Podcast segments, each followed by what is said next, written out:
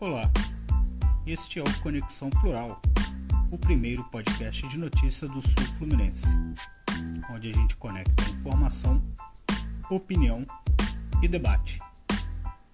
Você está convidado a se conectar com a gente.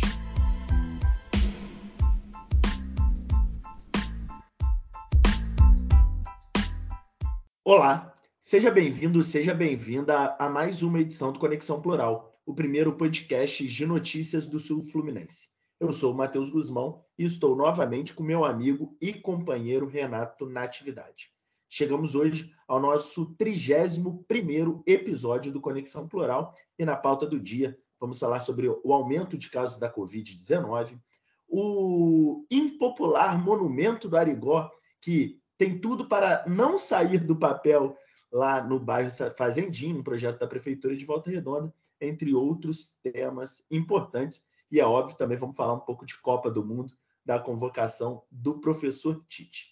Mas antes da gente entrar na pauta do dia, deixa eu dar meu bom momento para o meu amigo Renato, já pedindo desculpa por essa voz fanha que estou, já que fui acometido por um resfriado. Tudo bem, Renato? Salve Matheus, salve todo mundo. Mais uma semana começando com um certo atraso, né? Estamos aí um dia atrasado com o episódio por questões técnicas, mas a gente tarda, mas não falha. 31 episódio. Lembrando todo mundo de continuar dando aquele moral para a gente nas redes sociais, arroba Conexão Plural, e também continuar nos seguindo aí, nos acompanhando aí no seu agregador de podcast, no seu, na sua plataforma de streaming preferida. Lembrando que nas redes sociais nós estamos aí no Facebook e também no Instagram, arroba Conexão Plural. Semaninha começando aí com informações importantes e aquele pontapé inicial é, para a Copa do Mundo rumo ao Hexa. É isso, se vai ser Hexa ou não, não me importo, mas antes da gente só começar a pauta, eu já falei isso outras vezes aqui, que o Conexão Plural, ele não é só um, um, um, projeto, um podcast de notícias, é um projeto entre amigos, e ele vem, é criado na necessidade tanto minha quanto do Renato de falar sobre temas que a gente acredita ser importante. Então, queria dedicar esse episódio de hoje para a menina Estela, que está sendo gerada com muito amor e carinho na barriga da mamãe Lohana, e do vinda, né, obviamente, filha do papai Renato. Então, irmão, ao vivo, desejando aí muita saúde para Estelinha, que vai chegar em breve, mais uma para o bonde da Clarinha. Opa, e vem, se Deus quiser, com muita saúde, com muita felicidade, com muita alegria e, sem dúvida nenhuma, num país melhor, né? Com muitas coisas positivas que aí a gente está desejando e esperando para os próximos anos. É isso. Renato, esperando aí nos próximos anos, nos próximos meses, vamos falar um que a gente achou que dificilmente voltaria a citar, né? Que é o caso da Covid-19. Você sempre acompanha os números, por exemplo, de vacinação na cidade. Trouxe até em episódios recentes o alerta de que a procura para a quarta dose, né, a dose de reforço, a segunda dose de reforço, estava muito aquém na cidade do Aço e agora já tem uma subvariante circulando na capital e liga um alerta, se não vermelho, um alerta amarelo, né, Renato? Pois é, Matheus. Aquela fase a gente esperava que não voltaria, infelizmente parece que está voltando aí a nos atormentar e trazendo aí um pouco de receio, preocupação para as famílias aí. A Fiocruz ela realmente confirmou a subvariante Omicron BQ1 né, circulando principalmente na capital, na cidade do Rio de Janeiro, mas também já causando um certo, uma certa preocupação aí para as outras cidades do estado, né? Foi identificada já na cidade do Rio a circulação local da subvariante Omicron BQ1 do novo coronavírus, causador aí da pandemia da Covid-19. E de acordo com a Secretaria Municipal de Saúde, a confirmação ocorreu aí por meio de sequenciamento genético feito pela Fundação Oswaldo Cruz, a Fiocruz. É, segundo o secretário municipal de saúde lá do Rio de Janeiro, Daniel Sorans, a subvariante é, pode estar relacionada com o aumento no número de casos verificada nas últimas semanas. No município do Rio de Janeiro, 25% da população adulta ainda não recebeu a primeira dose de reforço da vacina contra a Covid. E a segunda dose foi aplicada somente em 34,7% dos maiores de 18 anos, ou seja, um número é, alto de pessoas que não tomaram sequer pelo menos uma dose, né, a primeira dose da vacina, e um número ainda maior de quem sequer tomou a segunda dose de reforço.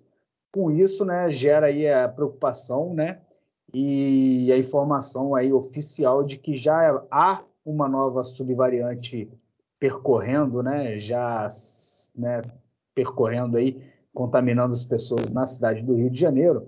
E a prefeitura de Volta Redonda, neste embalo, também divulgou um comunicado dizendo que é, tem registrado um aumento no número de casos da Covid-19 nas últimas semanas, devido também à circulação da nova variante da Omicron BQ1 na cidade do Rio de Janeiro. A recomendação da prefeitura é para que aquelas pessoas que ainda não tomaram dose de reforço da vacina procurem uma unidade de saúde mais próxima para realmente concluir o esquema de imunização. Né? Aí a gente abrindo aqui os dados da vacina, né, temos aí na cidade a primeira dose aplicada de 258 mil pessoas, segunda dose 234, e aí na terceira dose você já vê uma diferença bem grande de apenas 205 mil vacinas aplicadas, e a quarta dose apenas é, 45 mil doses aplicadas da quarta dose. Ou seja, Caraca, é muita diferença.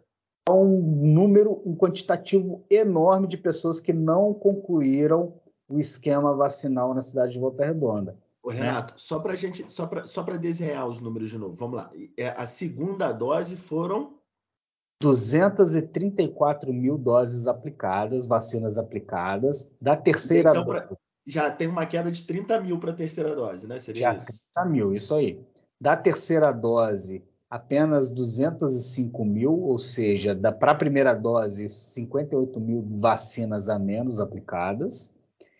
E a quarta dose, né, a última dose de reforço, apenas 45 mil vacinas aplicadas. Ou seja, né, a grande maioria das pessoas realmente ainda não foram né, concluir o esquema vacinal. É isso, né, a prefeitura informa que na última semana foram sete novos casos né, confirmados. Né? É, na semana anterior havia, não havia casos confirmados, ou seja, já há um aumento aí, né, grande de uma semana para outra. Então a gente fica nessa preocupação e reforça o pedido para que realmente as pessoas procurem uma unidade de saúde próxima, né, um posto de saúde o mais rápido possível, para realmente você que ainda não tomou a segunda dose, vá tomar a segunda dose. Você que não tomou a terceira dose, tome a terceira dose. E esse universo gigante de pessoas que não tomaram a quarta dose precisam, né, confirmar, concluir esse esquema Pô, vacinal. Pelo amor de Deus, né? Possível, né? Pô, não dá, vai lá terminar o seu esquema vacinal.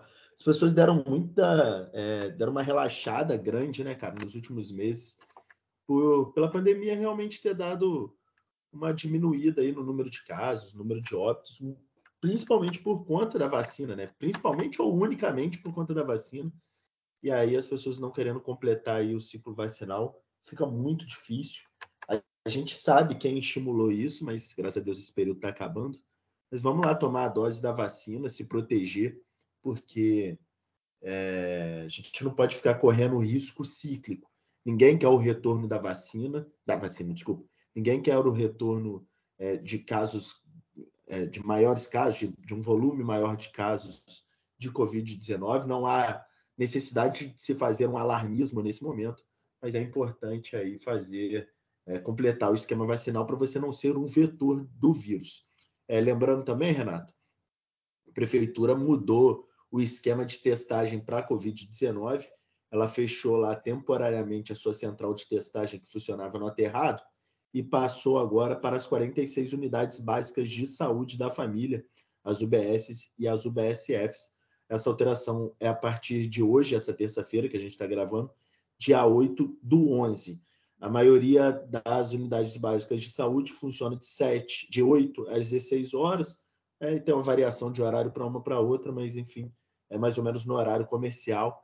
Então tá com algum o, o, a recomendação da prefeitura é que você tiver algum sintoma gripal, deve usar máscara e fazer o teste na unidade mais próxima, já que se você tiver com o Covid-19, você fazer o isolamento e não passar o vírus para ninguém. É isso, Renato? Você, por exemplo, você é um exemplo, né? Você está aí se sentindo, sentindo, sintomas gripais. Eu Exato. passei por isso a semana passada, né? Tive sintomas gripais e a gente está vendo aí uma mudança de temperatura, o clima aí bem loucão, bem loucão mesmo. E aí o que, que acontece? As pessoas que estão trabalhando já em, né, em sistema presencial acabam aí dentro da empresa, dentro do escritório, fechando as portas, fechando a janela, ficando naquele espaço confinado, um monte de gente aí com sintoma gripal.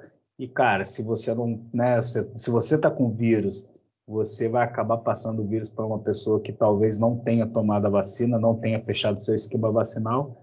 Então é batata que essa pessoa realmente vai pode ou, é, ter algum tipo de complicação. Então, vamos evitar isso, tomar vacina, testar aí se sentir algum sintoma, né? Lembrando aí que as doses de vacina elas estão disponíveis no, nos postos de saúde, primeira e segunda dose, primeira e segunda dose para pessoas a partir de três anos, né?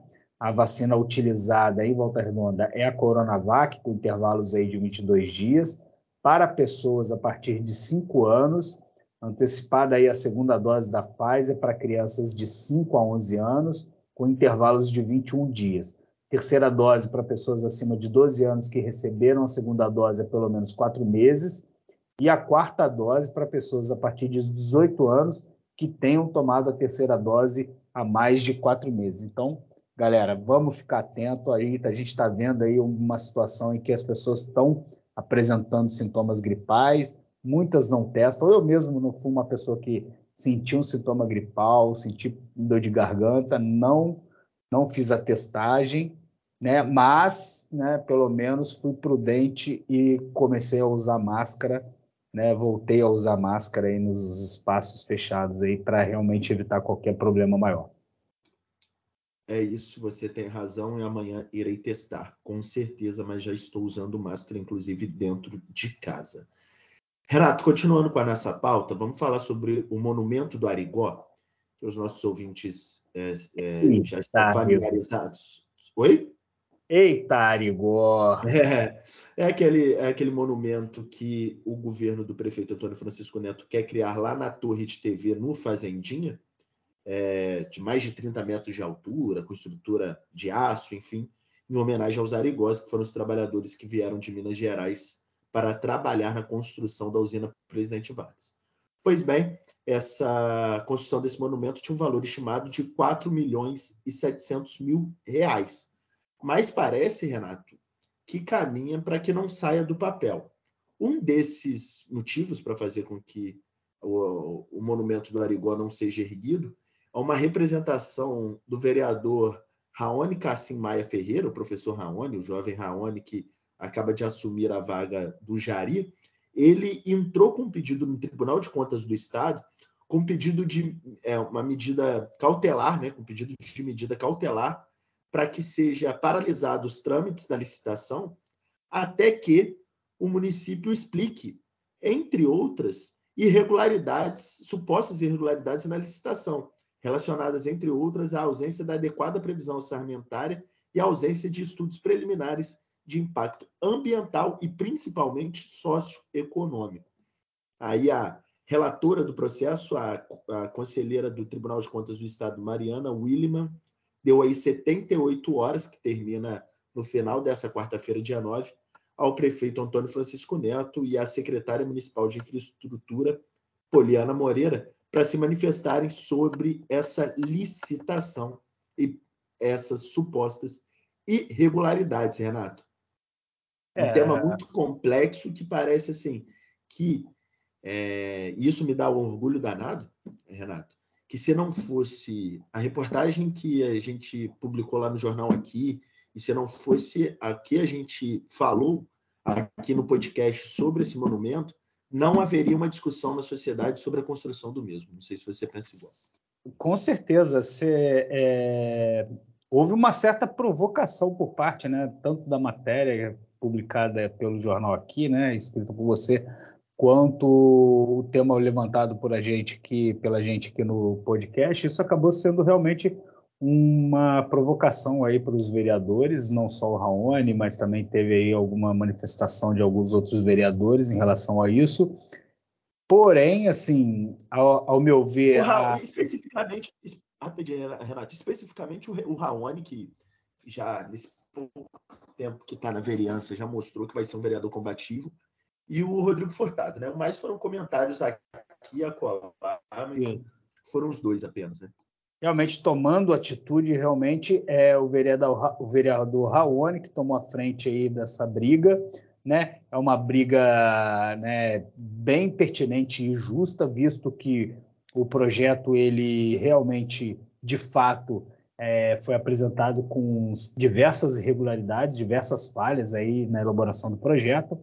E se realmente a gente não tivesse levantado essa lebre, tanto no jornal aqui quanto aqui no podcast, essa, esse tema passaria batido, a prefeitura iria tocar o edital, o, projeto de licitação, de, da forma que foi né, elaborado, sem qualquer tipo de questionamento, e daqui a pouco a gente estaria vendo aí uma, um gasto aí de quase 5 milhões, sem realmente saber de onde esse dinheiro está vindo e sem realmente saber os impactos que esse projeto pode causar aí, seja de forma econômica, impacto ambiental no local onde está sendo construído, onde que está sendo pensada a construção, né? Então, a, a, os, os, pontos abordados pelo vereador Raoni, inclusive na fala dele durante o plenário na Câmara Municipal, sobre qual o estudo de impacto ambiental feito desse projeto, né? De onde esse dinheiro vai sair? Qual né, a origem dessa verba, né? É, foi falado né, sobre a possibilidade de uma parceria público-privada, porém, no projeto que foi apresentado, no projeto de licitação, não há qualquer menção sobre parceria público-privada. Então, há uma série de questionamentos que foram feitos pelo vereador e cabe à prefeitura agora responder, porque em momento algum a prefeitura veio a público para falar sobre o projeto, sequer divulgou, né, mandou release para os meios de comunicação falando sobre o projeto, sobre a proposta, ou seja, ia deixar nada, na nada, nada. ia deixar na boca miúda mesmo, ia passar né, a boiada e a gente ia acabar entubando aí um gasto de quase 5 milhões de reais, sem saber se realmente isso é uma prioridade ou não para o município, uma prioridade ou não para a comunidade do Fazendinho. É, na semana passada ainda houve uma reunião é, lá no bairro Fazendinha é, com o vereador Nós do Povo e o líder de governo, Vander Tempone, para tratar sobre o tema. É, falaram em nome do prefeito Neto, né, os dois parlamentares, explicando para alguns moradores é, o que seria de bom né, e o que traria de benefícios para a localidade a construção desse monumento. Mas chama a atenção que não houve interesse realmente do poder público de vir a público conversar com a sociedade sobre a construção desse monumento, que, repetindo, né, tem um valor de 4 milhões e 700 mil reais, é, o valor estimado da licitação. E a gente sabe que a cidade não está a mil maravilhas. A gente tem bastante reclamação, principalmente de falta de médicos, de fila de consultas com especialistas, da centralização da pediatria no Hospital do Retiro, fazendo com que toda a população tenha que ir para lá para ser atendida, né? caso você tenha um filho, um parente é, menor de idade é, para ser atendido com pediatras, precisa encaminhar lá no Hospital do Retiro, porque fechou no Hospital São João Batista. Enfim, acho que a cidade tem outras prioridades, né, Renato? E fica essa dúvida. A gente vai continuar acompanhando o caso, né, Renato? Porque acho que o papel da imprensa é esse mesmo. É, justamente. Eu espero que realmente é, essa proposta, ela, né, se for levada adiante, ela seja levada adiante da melhor forma possível, de uma forma realmente transparente e que não onere os cofres municipais com algo que talvez não gere tanto retorno e tanto benefício assim para a comunidade. É isso aí. Agora, Renato, falando de outro tema que é muito caro a você, e você gosta muito de falar sobre isso, e com uma revolta genuína, que eu acho muito, muito importante quando a gente vai falar de problemas que atingem a população, que é o transporte público de Volta Redonda. A Quinta Vara Civil divulgou né, o edital de leilão para permissão de exploração das linhas municipais que ainda são exploradas pela aviação sul-fluminense. Viação essa que foi decretada judicialmente, os, uh, foi decretada falida né, judicialmente no final de setembro, e ela segue aí operando as principais linhas da cidade. Esse leilão né, tem modalidade de propostas fechadas com alienação judicial e contempla três lotes com 27 linhas. O processo está marcado para o dia 16 de novembro, às 17 horas, no Fórum de Volta Redonda, com lance mínimo de 50 mil reais por lote. Renato, vai então a leilão os três lotes de linhas da Sul Fluminense, talvez as linhas mais importantes da cidade, e as com trajeto mais longo, mas parece que tem gente de olho aí nessa licitação querendo passar um pente fino no certame desse serviço público, né, Renato? De novo, é a, é a velha mania de querer fazer as coisas a toque de caixa, sem fazer uma análise profunda, um estudo profundo, detalhado sobre o tema, né? E é o que aconteceu, está acontecendo também com essa questão da, do leilão das linhas da Sul Fluminense.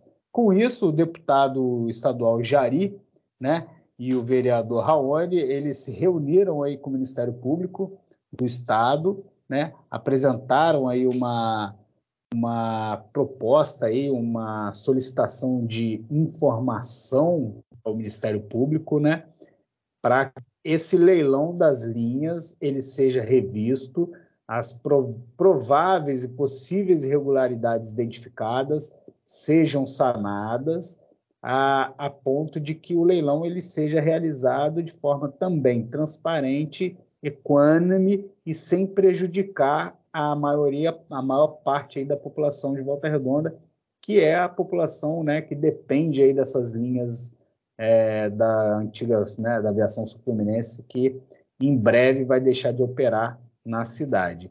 Então aí o Ministério Público agora ele de posse dessa solicitação aí encaminhada pelo deputado estadual Jari e pelo vereador Raoni, vai também entrar no circuito para garantir que esse leilão ele ocorra da melhor forma possível. É, Renato, uma das reclamações é que há uma diferença clara na, nos lotes de que vão à licitação. No primeiro lote estariam as linhas mais rentáveis para as empresas e os outros dois lotes não. Então, o que daria mais dinheiro seria o primeiro lote, os outros dois podem dar, inclusive, prejuízos ou não tantos lucros às empresas. E aí a preocupação é que só tenha interessados, empresas interessadas nesse primeiro e os outros dois fiquem a quem? Se a aviação sul-fluminense está falida judicialmente, vai fechar as portas, quem vai prestar serviço? A população das linhas que não é tão rentável, né? Então é um pedido de para que o Ministério Público atue junto também ao Judiciário, né? Porque quem marcou a licitação foi o Judiciário, atue para que tenha uma, uma equidade aí entre os lotes, né? Para que você tenha linhas rentáveis e menos rentáveis dentro do mesmo bolo, porque aí uma linha compensa a outra, seria mais ou menos isso. Mas eu acho que essa questão, né, Renato, mostra a necessidade de Volta Redonda ter um novo plano municipal de transporte público de passageiros, onde você tenha contemplado linhas para todos os gostos, né? Acho que é, do jeito que está vai ser isso, né? Vai fazendo colcha de, vai sendo uma verdadeira colcha de retalho. E outras linhas vão ter que ser cada vez mais esticadas para outros lados porque tem bairros crescendo cada vez mais. A gente não tinha, por exemplo, o Parque do Contorno, não tinha um jardim, acho que é Jardim Mariano, o nome daquele condomínio no, na rodovia do Contorno, né? Exato. Então, é, então, enfim, acho que é necessário, a gente fala disso há mais tempo, uma, um novo modelo de transporte público. O próprio Roma, né, para aquela região do Roma cresceu muito e até hoje ainda é extremamente carente de uma linha de, de, de ônibus para lá, né? Você tem uma linha apenas contemplando aquela região. E é o que você e falou. Que não, e que não vai no retiro, por exemplo. Se você tiver um Exatamente. filho passando mal, você tem que pegar dois ônibus. É, e aí agora com a, com a com o projeto aí do Hospital da Criança, em que provavelmente futuramente vão se concentrar todos os atendimentos né, de pediatria, Cara, quem está no Roma para sair, para ir lá para o retiro para esse atendimento, vai ter que se desdobrar aí em, em baldeação. Né? Então já passou da hora de realmente se rever toda, toda a estrutura do transporte público municipal, fazer uma, um, um reordenamento das linhas, criar linhas novas, é, entender de fato né, toda a necessidade hoje da população da cidade que cresceu, foi crescendo ao longo do tempo e permanece com o mesmo modelo de transporte público de 40, 50 anos atrás. Sem uma licitação, isso realmente não vai funcionar. Sem um reordenamento, uma reorganização da estrutura, isso não vai funcionar. A gente vai, vai continuar fazendo essa, essa colcha de retalhos, descobrindo um santo para cobrir o outro né? E tendo, né, cada vez mais aí um transporte público deficitário para as empresas, deficiente para a população, gerando uma série de satisfações e, né, fazendo com que o serviço seja pessimamente prestado para todas essas pessoas que realmente dependem do transporte público da cidade. Exatamente, falou tudo e falou bonito. Vamos terminando aqui nosso primeiro bloco, que já falamos demais para tomar uma aguinha, deixa eu molhar minha garganta que está ficando cada vez mais seca e já já a gente volta para o segundo bloco, Renato.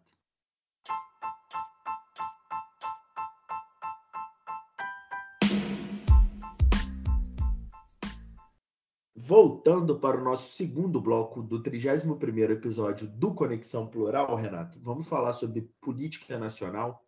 Começou, né, ou está sendo iniciada a, oficialmente a transição entre o governo Jair Messias Bolsonaro para o terceiro mandato de Luiz Inácio Lula da Silva. Como era esperado, o PT colocou como coordenador geral dessa transição o vice-presidente eleito Geraldo Alckmin, né, o ex-governador de São Paulo, e está escalando um time muito diverso, né, Renato, para falar sobre, para falar não, né, para tratar aí sobre diversos temas importantes para a população e para fazer é, a radiografia do atual momento administrativo brasileiro. Esses grupos temáticos que estão sendo criados pelo governo eleito vão debater temas como assistência social, economia, educação, saúde, e eles recebem documentos oficiais do atual governo federal, fazem uma radiografia e entregam né, ao presidente eleito Luiz Inácio Lula da Silva e aos então ministros a serem nomeados aí por ele e por toda a sua equipe, para que já no início do ano o governo tenha um norte, sabe, saiba como caminhar. Mas chama a atenção, né, Renato, diversos nomes que foram escolhidos é, pelo governo petista, que vão de conservadores a progressistas que vão de liberais econômicos muito conhecidos a políticos extremamente é, é, identificados como a esquerda. Enfim, por exemplo, na área econômica vai ficar o André Lara Rezende, um dos fundadores do, do Plano Real, junto com o Pércio Arida, e o jovem economista Guilherme Melo, que é muito progressista, e o Nelson Barbosa, que é ex-ministro do Planejamento da Dilma, também é um cara que não tem nenhum, não, não, não acha necessário ter um controle fiscal tão forte. Enfim, é, o Lula sendo Lula, né, criando um governo de, de, de conseguindo juntar gregos e troianos, sendo isso bom às vezes e ruim às vezes também, né? Mas... Não, e a, e a, a, a, o próprio mercado está conseguindo, está tendo uma reação muito positiva em relação a isso, né? O, o, o mercado ele é volátil, né? E eles vão lançando alguns nomes para ver como que vai agir. Né? Ontem lançaram que o Haddad podia ser ministro da Economia. Aí o, recado, aí o mercado já respondeu mal. Cai bolsa, sobe preço do dólar. Aí hoje é nomeado Pércio Arida e André Lara Rezende para a Comissão de, de Transição Econômica. Aí já, pô, não, então vamos ter aqui, os nossos amigos do PSDB estarão lá. Enfim, o mercado tentando mandar seu recado o, o tempo inteiro, né? A mão invisível do mercado. É, e a, bol a bolsa fechou hoje em alta, né? Super alta aí, todo mundo animado com os nomes que foram anunciados já, né? Da equipe de transição. É, é uma forma de pressão, né? É, sim. E quem esperava aí um, uma, uma equipe de transição na área econômica com viés de esquerda tá quebrando a cara, porque tá bem centrão, assim, bem cent centro até. É, não, ela vai para o centro porque porque são dois caras ali, né, que fizeram parte daquele plano real. Porque o Guilherme Melo ele é bem bem bem progressista, digamos assim, né, um jovem economista. Mas assim é eu acho que hoje, por exemplo, a gente já vê aí o, o, a equipe de transição meio que até dando as cartas aí na já na questão econômica do país, né? Já tomando aí a dianteira na questão das negociações do orçamento para 2023, né? Já conseguindo aí agregar novos importantes aí, principalmente do Congresso, né? Para tentar é, passar aí a questão das, das, das MPs, das PECs necessárias aí para garantir o auxílio de 600 reais no ano que vem, os investimentos necessários, o aumento do o aumento real do, do salário mínimo, ou seja, é, parece que a gente já está vivendo no novo governo sem realmente ainda ter tido a, a, a transição, até porque saiu uma, uma notícia hoje de que o presidente Bolsonaro ele só esteve no, no Palácio do Planalto apenas um dia após a eleição do segundo turno, ou seja, o cara já realmente já não quer nem mais trabalhar. É, é, rei morto é rei posto, né, cara? Ele não tem, já nunca gostou de trabalhar, não tem, não tem esse feitio e nem tem ido, como você disse, ao seu trabalho. Mas você vê que realmente o governo já acabou que você não tinha de políticas públicas sendo apresentadas à população, agora, depois da eleição do Lula, não vai ter de jeito nenhum. É um governo que vai tentar nomear as pessoas nos cargos importantes quando puder, ali colocar a gente é, no puxadinho, vai tentar, é, enfim, tocar na áreas que lhe é importante, mas na parte principal, como economia, já é o governo Lula que vai tocar o orçamento do ano que vem, já está debatendo com o Congresso já vai o Lula já vai para a COP 27, né, para a Conferência Internacional de Clima, o que deve estar tá deixando o Bolsonaro completamente é, é, raivoso, né, porque vai tirar completamente o brilho de chefe do Executivo Nacional. Enfim, parece um governo cada vez mais fadado ao fim. E outra parte só importante, Renato, para dar uma citada, é que parece que o governo petista já começa a dar umas é, alguns sinais do que vai acontecer. Né? Por exemplo, a Simone Tebet, senadora Simone Tebet, terceira, é, foi candidata derrotada a presidente, apoiou o Lula no segundo turno, ela foi colocada na equipe de transição para desenvolvimento social. Então, deve ser uma área que ela deve atuar. Muita gente falava que ela poderia ir para o Ministério da, da, da Educação. Tem tudo aí para ser uma ministra do Desenvolvimento Social, Assistência Social, Ação Comunitária vai depender de como vai ser o nome aí que o governo Lula vai dar a essa pasta. E a governadora do Ceará, ainda governadora do Ceará, a Isolda Sela, que tentou ser candidata à reeleição lá, não conseguiu ser, ela também vai participar aí da equipe de transição na parte da educação e tem tudo para ser ministra da educação. Ela foi secretária estadual de educação do Ceará e foi responsável, junto com muita gente, obviamente, o ex-governador Camilo Santana, os irmãos Ciro Gomes, enfim, há uma revolução educacional no Ceará. Exato. Né? E ela tem tudo aí para ser a ministra da Educação, um bom nome. Então começa a dar já um pouco de diretriz, né?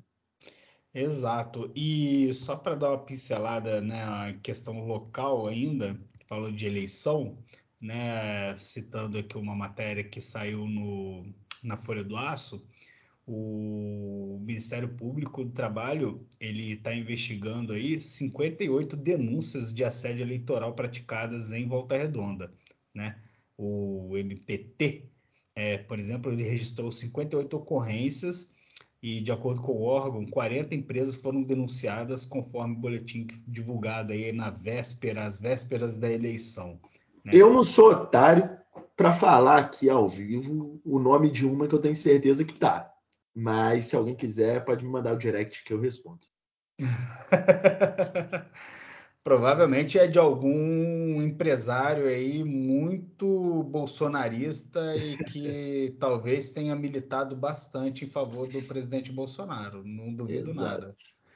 É, então tá aí, é só para título de registro, em Volta Redonda não passou despercebido essa questão do assédio eleitoral praticado, cometido aí por empresários, né, gestores aí contra funcionários que declararam voto no pre presidente eleito Luiz Inácio Lula da Silva. E a gente espera então que essa transição ocorra da melhor forma possível para que a gente né, a partir do dia 1 de janeiro, comece já a perceber um novo Brasil tomando forma e tomando corpo.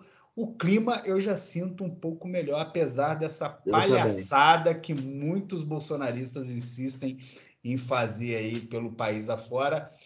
E, mas também tem ajudado a gente a ter algumas, alguns momentos Não. de riso, né? Continue, Como, por continue. exemplo, por, como, por exemplo, o, o, Patriota pendurado no caminhão lá, andando aí mais de dois quilômetros. Aí. Passou aqui pela colina hoje. Passou pela colina hoje. Ofereceu aí uma cervejinha para ele aí, coitado. Deve estar de pico seco, porque veio não, lá de Caruaru. Não quis descer, não. Falou que ele está empenhado em mudar o país para levar o país do comunismo. Gritava aos berros: minha bandeira jamais será vermelha.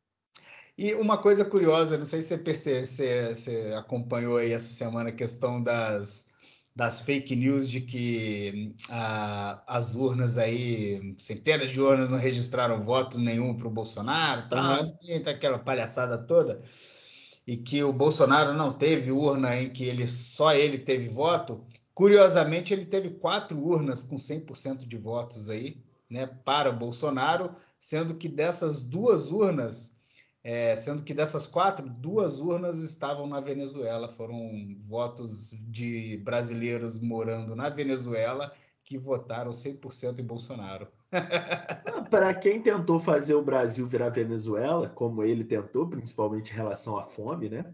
É, e ao desemprego, inflação, enfim, não surpreende ninguém esse feito bolsonarista. E Renato, você disse, né, que o clima está melhorando no país. E é verdade o país está melhorando tanto que no domingo, dia 6, morreu o Guilherme de Pádua, o assassino da Daniela Pérez. Ontem, dia 7, foi preso o estuprador e pedófilo ex-vereador do Rio de Janeiro, Gabriel Monteiro. Rapaz, depois que o Lula virou presidente, as coisas estão melhorando. Aos poucos as coisas vão melhorar. Vai, vai, eu tenho fé nisso, né? já estou percebendo essa melhora. Flávio e Eduardo Bolsonaro já pediram cidadania né, italiana, provavelmente devem aproveitar aí também o embalo, quem sabe, e morar na Itália. Ou seja, a gente está a gente está tá caminhando para o novo Brasil, graças a Deus. Agora, Renato, eu até, é, só para a gente terminar esse segundo bloco, é, um, uma fala que, tipo, primeiro falando sobre o Gabriel Monteiro, é, ele foi preso sobre uma nova acusação de estupro. Teria colocado até a arma no rosto da, da menina que ele estuprou, fez sexo sem camisinha com ela, sem consentimento. Isso é um inclusive, inclusive teria lhe transmitido HPV, assim, é um delinquente. E ele fez isso depois, já que, que tinha sido vindo à tona, né, todas as denúncias sobre ele e até a sua cassação na Câmara de Vereadores é, como parlamentar. E depois disso tudo, né, cara? Depois de todas essas acusações, o Rio de Janeiro ainda conseguiu eleger a irmã para deputado estadual e o pai dele para deputado federal. O Rio de Janeiro, de fato, não é para amadores. Né? Cara, é inacreditável, né, bicho? É inacreditável. Mas, né? É... A gente espera que. A gente acredita e tem esperança de que sempre né, a gente vai conseguir mudar e melhorar alguma coisa. E eu acredito que, cara, quem sabe passar dessa onda de bolsonarismo aí, a gente realmente tenha né, uma nova percepção da política, uma nova visão da política aí para as próximas eleições. Assim espero. Mas que esse cara é um canalha e merece apodrecer na cana. Com certeza esse é o meu desejo para ele. Sempre foi, enfim, é, a gente sabe como estuprador é cuidado na cadeia. Espero que soltem ele em algum pavilhão. É, outro tema, Renato, só um comentário curto. Fiz até um post no, na rede social hoje sobre o tema, né? Diversas pessoas bolsonaristas estão sendo tendo seus perfis roubados na rede social por divulgar mentiras sobre o processo eleitoral brasileiro, né? Eles não estão sendo cerceados de colocar, é, de fazer questionamentos, eles estão sendo cerceados de compartilhar mentiras. E aí, cara, eu tenho certeza que se Moisés aparecesse aqui com o oitavo mandamento, falar não levantarás falso testemunho, muitos desses caras gritariam de volta, né? E a minha liberdade de expressão? É. cara, Tem gente que está confundindo muitas coisas, né, cara? Como é gente esclarecida, teoricamente, que a gente tem como pessoa esclarecida, na verdade, né? E, pô, falando cada baboseira por aí, cara, que é inacreditável, bicho, é inacreditável. É, é liberdade outra... de expressão não é liberdade de mentir. E aí, o, o Matheus, é, não sei se você acompanha essa semana, o Elon Musk, né, o homem mais rico do mundo, agora o novo dono do Twitter, é, chegou a dizer né, essa semana que ele iria apurar informações de censura praticadas pelo Twitter aqui no Brasil contra algumas figuras é, bolsonaristas, aí como né, o vereador de BH, o Nicolas Ferreira, né, que foi eleito deputado federal mais votado aí do país. E aí eu vi uma de uma pessoa. O chaveirinho de miliciano. Isso aí, o, chupa, o famoso chupetinho. É, eu vi uma pessoa hoje esclarecida, né, cara? Compartilhando uma publicação, né, uma notícia, né, uma publicação falando sobre não era não é uma notícia, era uma publicação, né, dessas publicações de perfis bolsonaristas aí, né, justamente falando isso que o, o Elon Musk ia investigar censuras no Brasil. E aí a pessoa ainda colocou um comentário. Agora eu quero ver, Xandão, como é que você vai reagir? Será que sua casa vai cair agora? Tipo, que, que vai acontecer com o Alexandre de Moraes se o Elon Musk resolver apurar?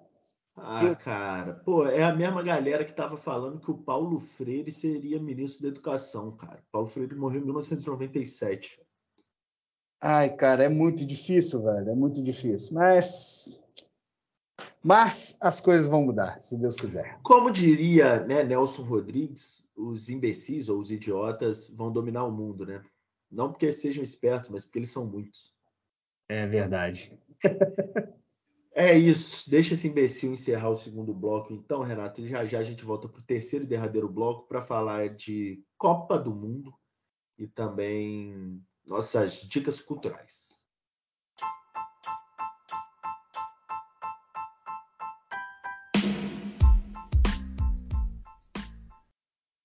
Voltando, Renato, com o nosso terceiro e derradeiro bloco, vamos falar de futebol, que a gente gosta muito. Normalmente aqui a gente fala sobre é, principalmente né, o, o Volta Redonda Futebol Clube. Nós temos duas notícias do Voltaço. Dá pra Temos? Gente... Ah, então é. vamos, por favor. Então vai aí, fala as duas notícias do Voltaço antes da gente entrar para a seleção. Jo, joia. A primeira notícia do Voltaço é sobre a participação do Volta Redonda na Copa né, São Paulo de Futebol Júnior. Teve sorteio essa semana. E o Voltaço ele vai estar no grupo 11 da Copa São Paulo de Futebol Júnior, que ocorre no início de 2023, né? É, ele caiu num grupo onde terá como adversários o Comercial de Ribeirão Preto, o Sport Recife e a Inter de Limeira. E esse grupo, o grupo 11, terá como sede o município de Cravinhos, aí no interior de São Paulo né, jogos disputados no estádio José Vessi. Então tá aí o Voltaço já né, conhecendo aí os seus adversários na próxima Copa São Paulo de Futebol Júnior. E uma segunda notícia aí sobre o Volta Redonda que saiu hoje foi que o Botafogo acertou o empréstimo do meia Caio Vitor do Voltaço, jogador de 22 anos, vai ficar no Alvinegro até o final de 2024 com opção de compra, né? Na temporada, ele marcou 11 gols né, em 50 jogos aí pelo Volta Redonda. O jovem. É, é, foi um dos destaques, né? Um dos destaques, né? O jovem da base, proveniente da base do Voltaço, que aí vai ter a oportunidade agora de jogar no time né, da primeira divisão do futebol brasileiro, Botafogo. E a gente espera que, né, se esta compra for realmente efetivada lá na frente, que a gente tenha uma transação né, transparente com as devidas prestações de contas pela diretoria, que foi reconduzida ao cargo nesta semana também na eleição pra, da nova diretoria do Voltaço, tendo aí o advogado Flávio Horta reconduzido à presidência do clube para o próximo mandato. Então, essas são as notícias do Voltaço deste episódio 31 Terceiro mandato do Flávio Horta como presidente do Volta Redonda consecutivo, né? Exatamente. É ele que né, tem uma. Ele conseguiu cooptar toda a parte dos torcedores do Volta Redonda com direito à voto, é verdade isso. É, e tem aí uma, uma trajetória né, recente no Voltaço aí de altos e baixos, né, pouco controverso, porém ele também vai ter aí uma nova, um novo conselho né, fiscal né, fiscalizando ele. Então temos aí nomes já do conselho que não fazem parte do grupo, né, da, da atual diretoria, que vão compor o conselho. Então, provavelmente, a gente vai ter uma, uma fiscalização mais apurada para esse próximo mandato, esse novo mandato aí da direção do Volta Redonda e a gente espera que realmente o Voltaço ele seja comandado de forma transparente, limpa, cada vez mais e que a gente consiga realmente ter o Voltaço disputando títulos importantes, né? Aqui no estado do Rio e também no Brasil através aí dos campeonatos que ele foi disputar. É isso aí, Renato. Continuando falando de futebol rapidamente, saiu, né? Na segunda-feira, o Tite convocou a seleção brasileira, seus 26 jogadores que vão ao Catar defender o sketch Canarim, é, tirando, né, a gente já tem o Daniel Alves, que acho que é consenso que ninguém imaginava ou achava que era importante estar na Copa, 39 anos, é um ex-jogador em atividade ainda e vai lá para a Copa do Mundo sem jogar uma competição em alto nível. E acho que você, assim como eu, esperava que o Gabriel Barbosa, o Gabigol, tivesse uma chance nessa Copa do Mundo. Afinal, é, o Tite levou o Gabriel Martinelli, que se andar na Avenida Amaral Peixoto no sábado de manhã, tirando alguma criança viciada em videogame, acho que ninguém vai saber quem é, né? Sem contar que os números né, são bem desproporcionais comparando o Martinelli com o Gabigol. Né?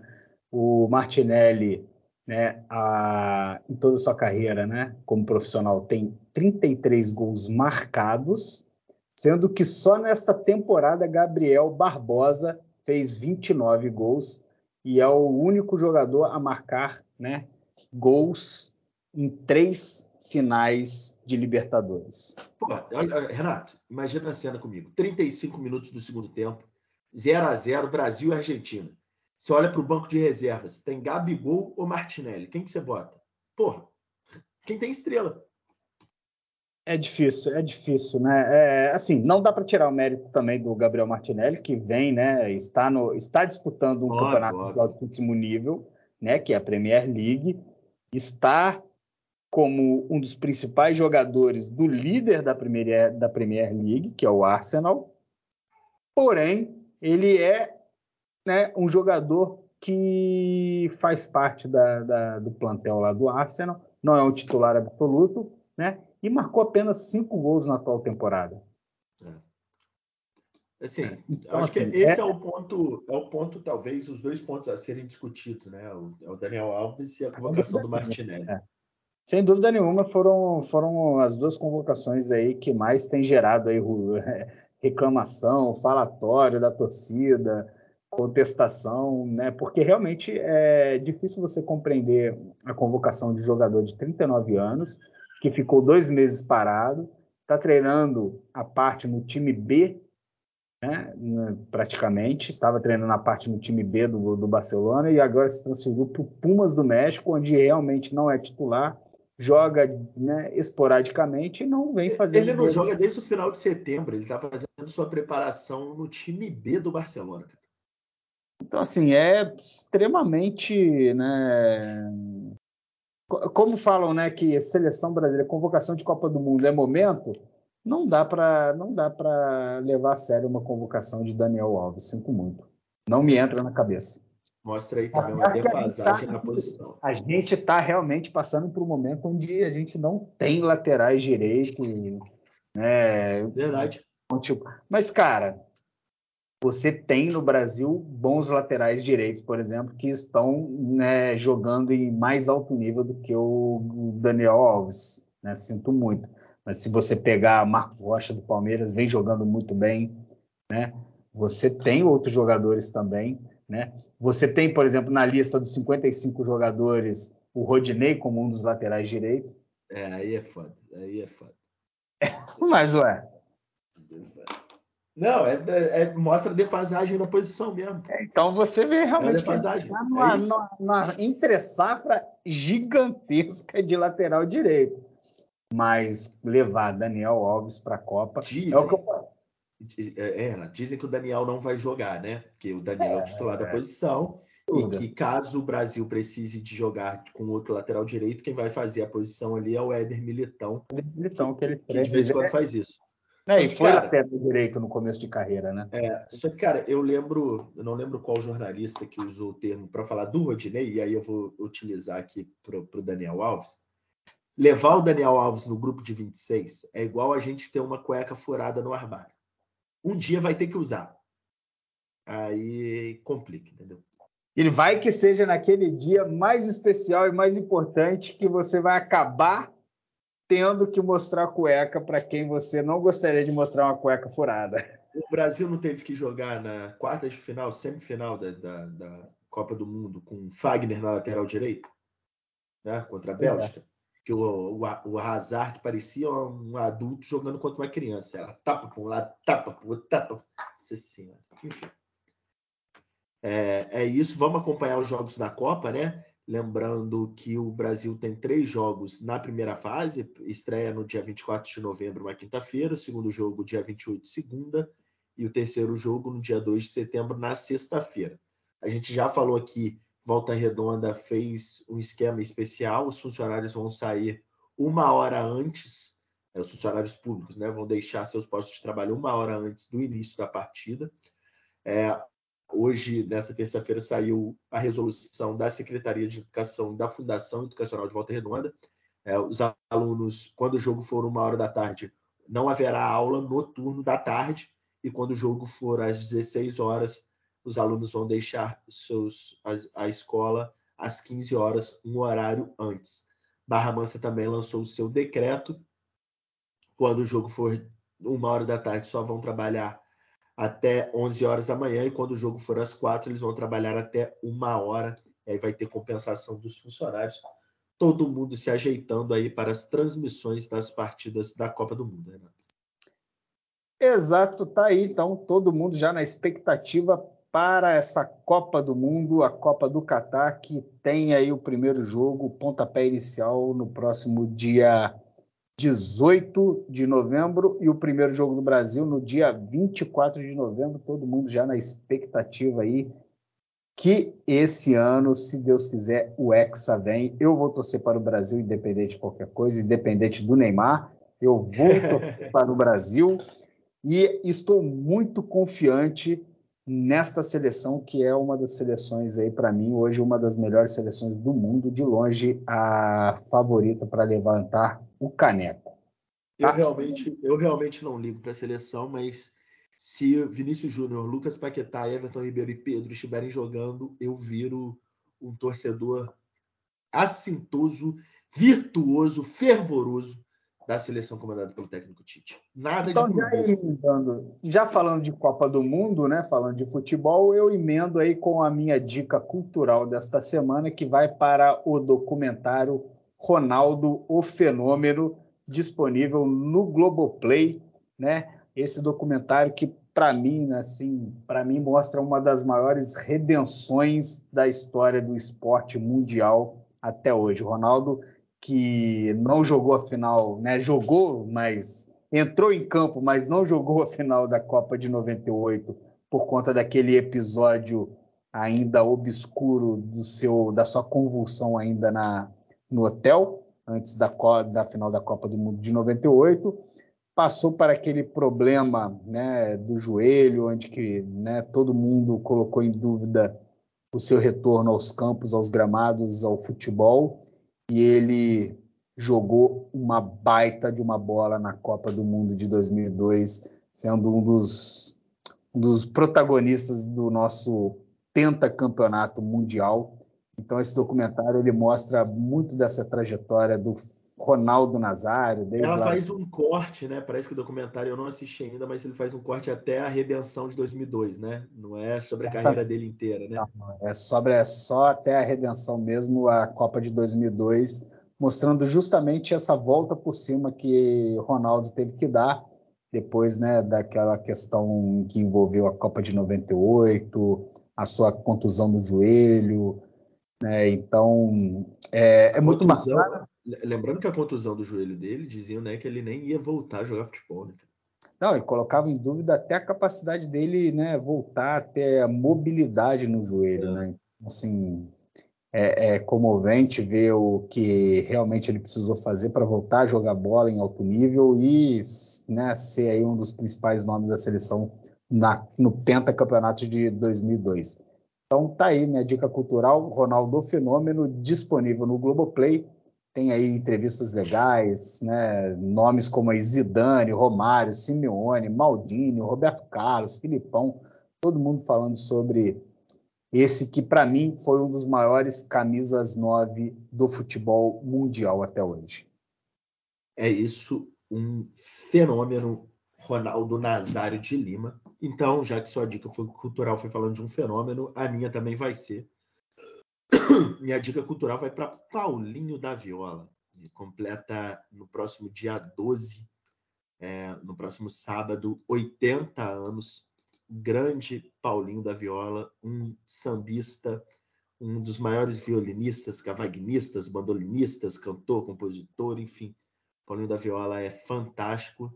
É, no último domingo houve uma reportagem grande no segundo caderno do Globo com Paulinho da Viola onde ele fala sobre as suas impressões, sobre como lidou com o ócio criativo durante a pandemia, é, diz que está preparando um álbum novo de inéditas, que desde 1996 o Paulinho não grava é, um álbum só de inéditas, vai lançando uma música aqui outra colar.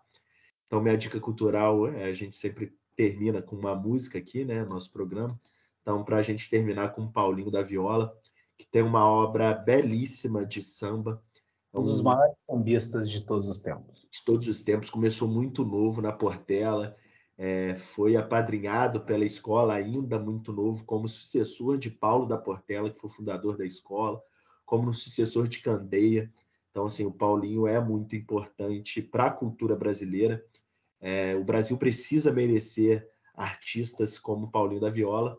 E aí eu escolho para terminar o nosso 31 episódio do Conexão Plural, a música Coisas do Mundo Minha Amiga, que é para mim uma das mais lindas do Paulinho da Viola, e que ela termina com Hoje eu vim minha nega, sem saber nada da vida, querendo aprender contigo a forma de se viver.